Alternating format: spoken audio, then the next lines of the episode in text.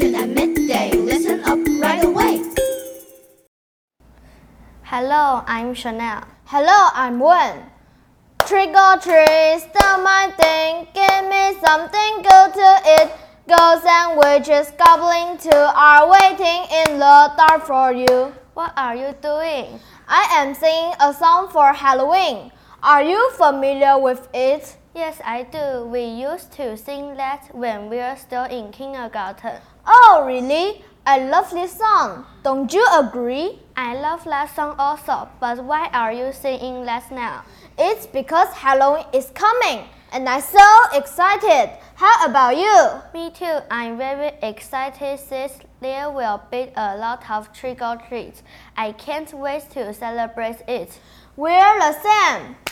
By the way, how much do you know about Halloween? Halloween is an interesting holiday for me especially when mom dressed me with a Halloween costume and I went to trick or treated and I got a lot of candies. It was fun. You know what? I can't wait to wear a Halloween costume again. I'm so excited. But can I ask you a question? Sure, what it is? Have you ever heard about the origin of Halloween? Mm, I don't have any idea about it. But according to the article that I read before, Halloween tradition began from older customs in Ireland, Scotland, and England. You're right. According to what I heard, modern Halloween began at Samhain. Do you know what Samhain is? Mm, I am not familiar with it. Well, Samhain is an Irish festival that celebrates the end of harvest. During the festival, they would wear costumes and make themselves look like an evil spirit.